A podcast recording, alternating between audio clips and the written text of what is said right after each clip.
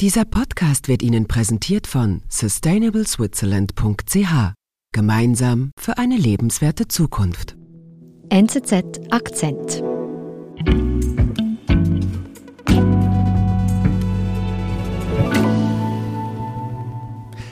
Wir vom NZZ Akzent-Team hoffen, dass ihr gut ins neue Jahr gestartet seid. Noch bis zum 9. Januar spielen wir unsere Highlights des vergangenen Jahres. Ich bin Sebastian Panholzer, einer der Produzenten des Akzents. Mein zweites Highlight, das ich ausgewählt habe, ist die Folge über den sogenannten Bridgeman. Und mich hat es bei der Folge einfach sehr fasziniert, wie ein einzelner Mann den Mut fasst, auf die Straße zu gehen und gegen das Regime und Xi Jinping sogar zu protestieren.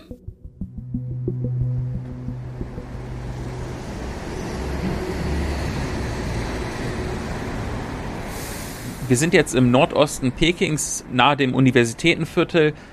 Dort äh, steht die sogenannte Sitong-Brücke. Das ist an einer riesigen äh, Verkehrsstraße, dem dritten Stadtring.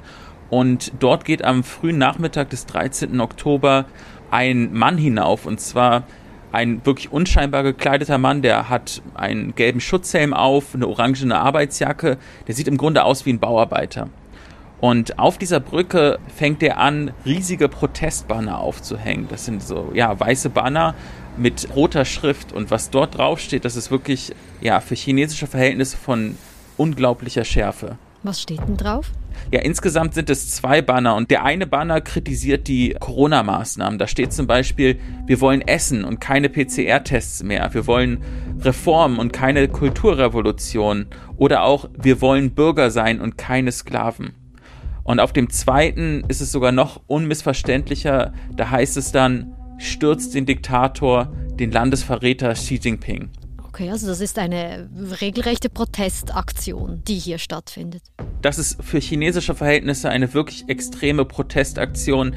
Das hat man hier in der Hauptstadt sicher seit zwei Jahrzehnten nicht mehr gesehen, dass so offen eine so deutliche Systemkritik ja nach außen getragen wird.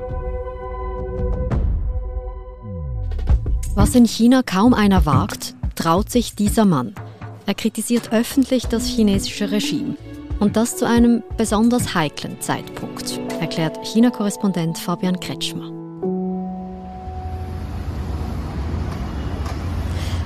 Was ist denn passiert, nachdem dieser Mann die Spruchbänder von dieser Brücke gehängt hat?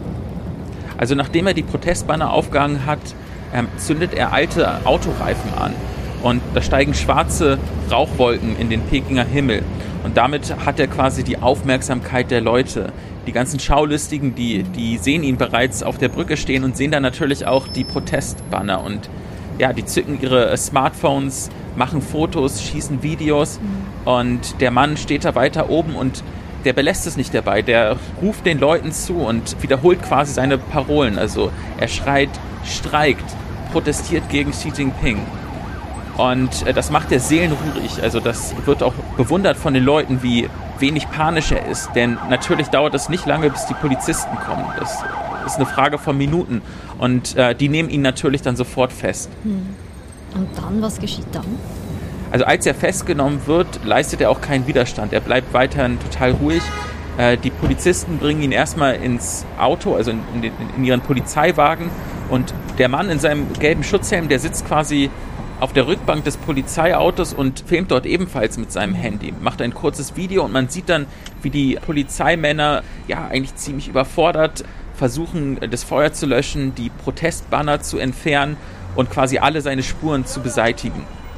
Und äh, dieses Video, was er ähm, geschossen hat, das kann er noch relativ schnell auf Twitter hochladen. Mhm. Wer steckt denn hinter dieser doch sehr mutigen Protestaktion? Hinter der Aktion steckt Peng Li Fa. Das ist ein Pekinger, der Physik studiert hat. Das weiß man mittlerweile, weil seine Identität bekannt geworden ist. Er wirkt im Grunde eigentlich wie ein ja, durchschnittlicher Chinese.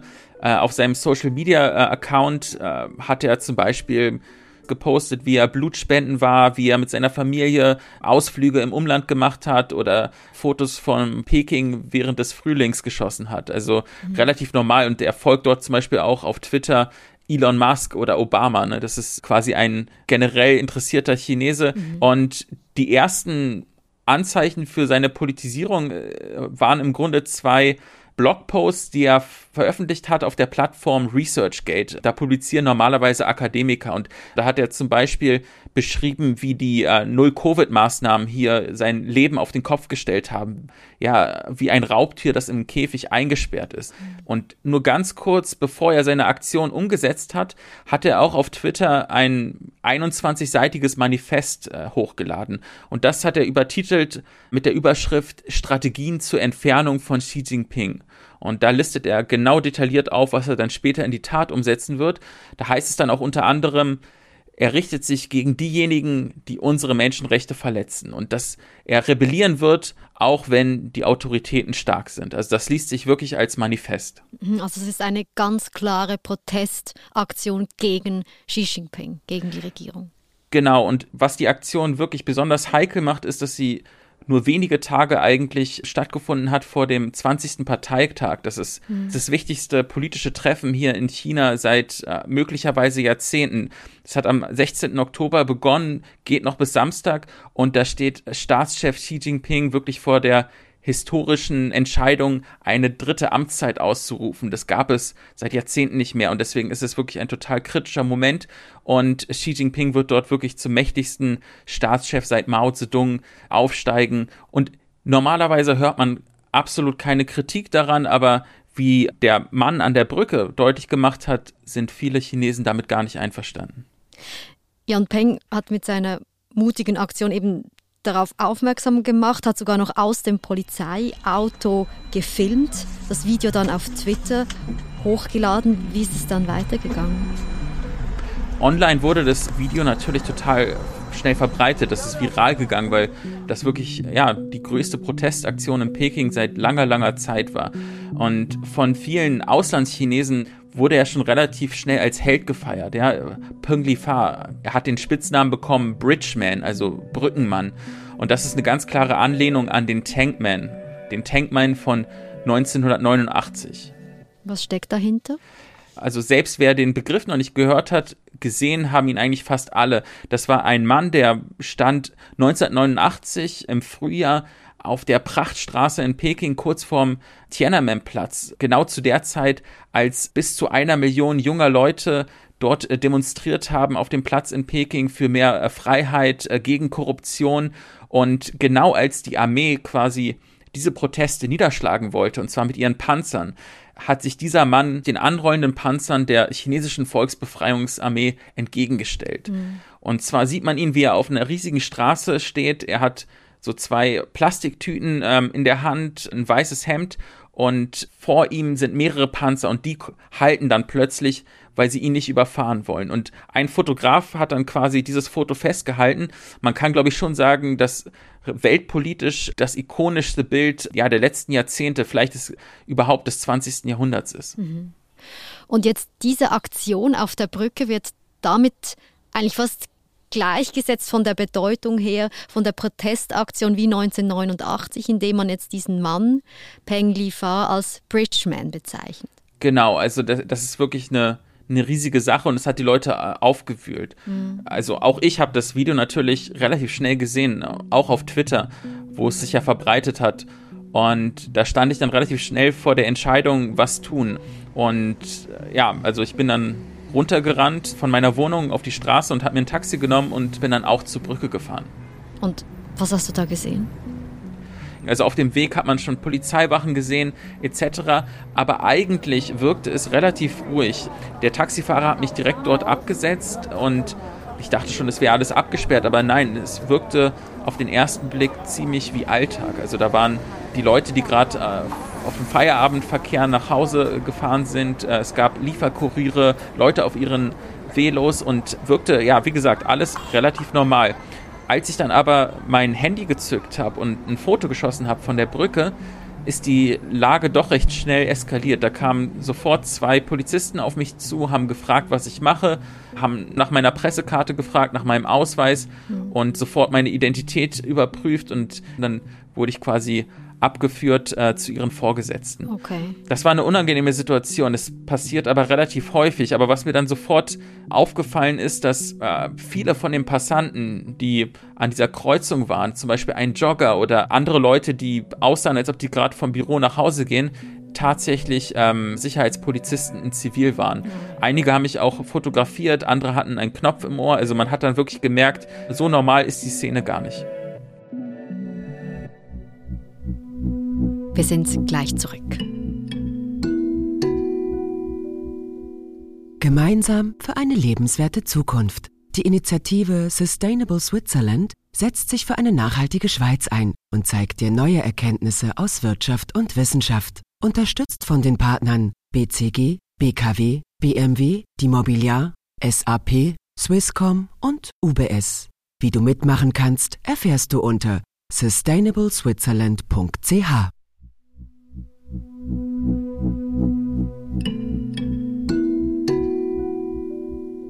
Also schon Wahnsinn, wie, wie die Behörden da offenbar versuchen, sofort alle Spuren zu beseitigen, zum einen und auf der anderen Seite wirklich auch schauen, dass da keine Berichterstattung darüber stattfindet.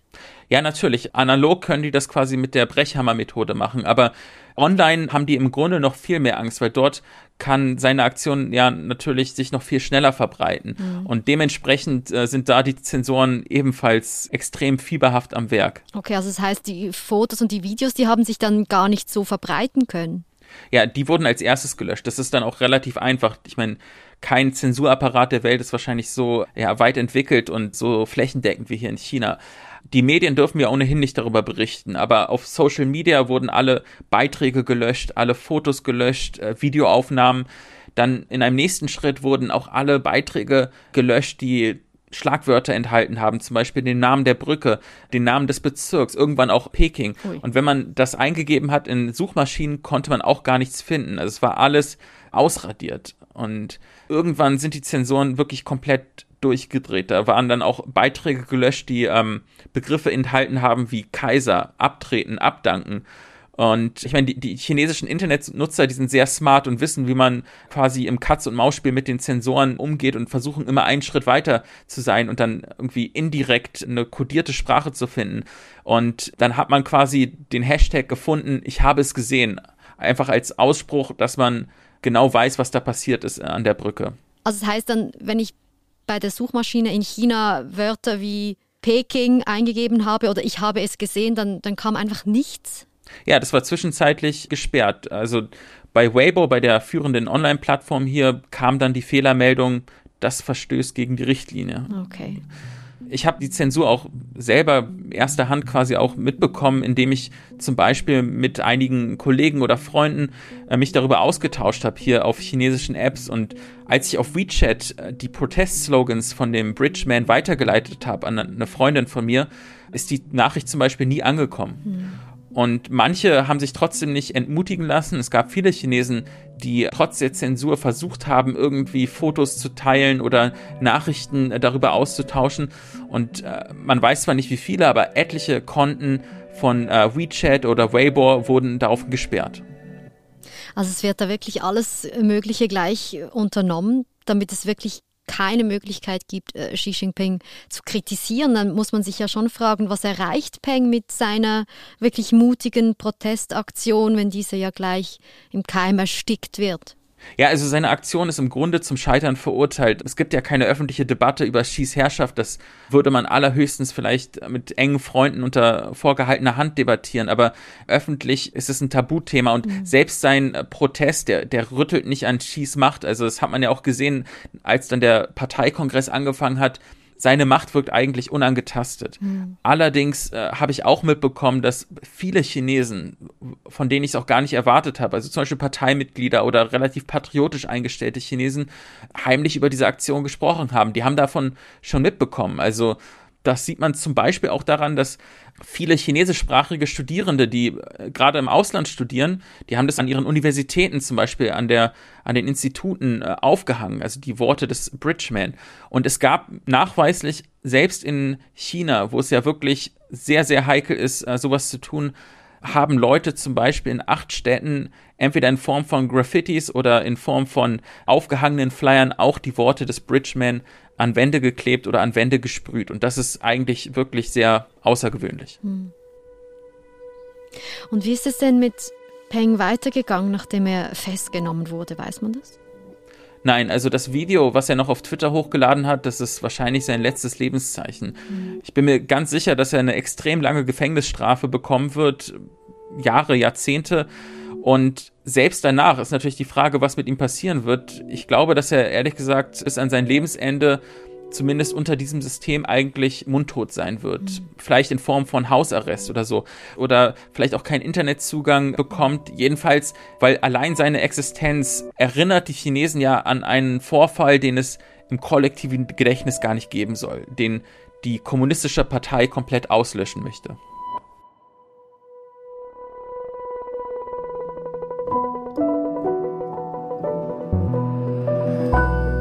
Vielen Dank, Fabian, für die Geschichte und liebe Grüße nach Peking. Sehr gerne. Die Folge zum sogenannten Bridgeman in Peking ist am 21. Oktober ausgestrahlt worden. Zwar wurden sofort die Spuren des Bridgeman auf der Straße und im Netz überall gelöscht, aber in den Köpfen der Menschen ist die Aktion des Bridgeman hängen geblieben. Denn nur einen Monat später sind im ganzen Land Proteste entstanden. In verschiedenen Städten sind hunderte Menschen auf die Straße gegangen mit leeren weißen Blättern in den Händen als Zeichen der Zensur und haben gegen die sehr strenge Zero-Covid-Strategie protestiert, gegen das Regime und auch gegen Xi Jinping generell. Und sowas gab es seit über 20 Jahren nicht mehr. Zwar wurden dann auch diese Proteste recht schnell wieder erstickt, dennoch hat das Regime die strenge Corona-Politik daraufhin gelockert und das ist ein seltener Erfolg. Das war unser Akzent. Produzent dieser Folge ist Sebastian Panholzer. Ich bin Nadine Landert. Bis bald.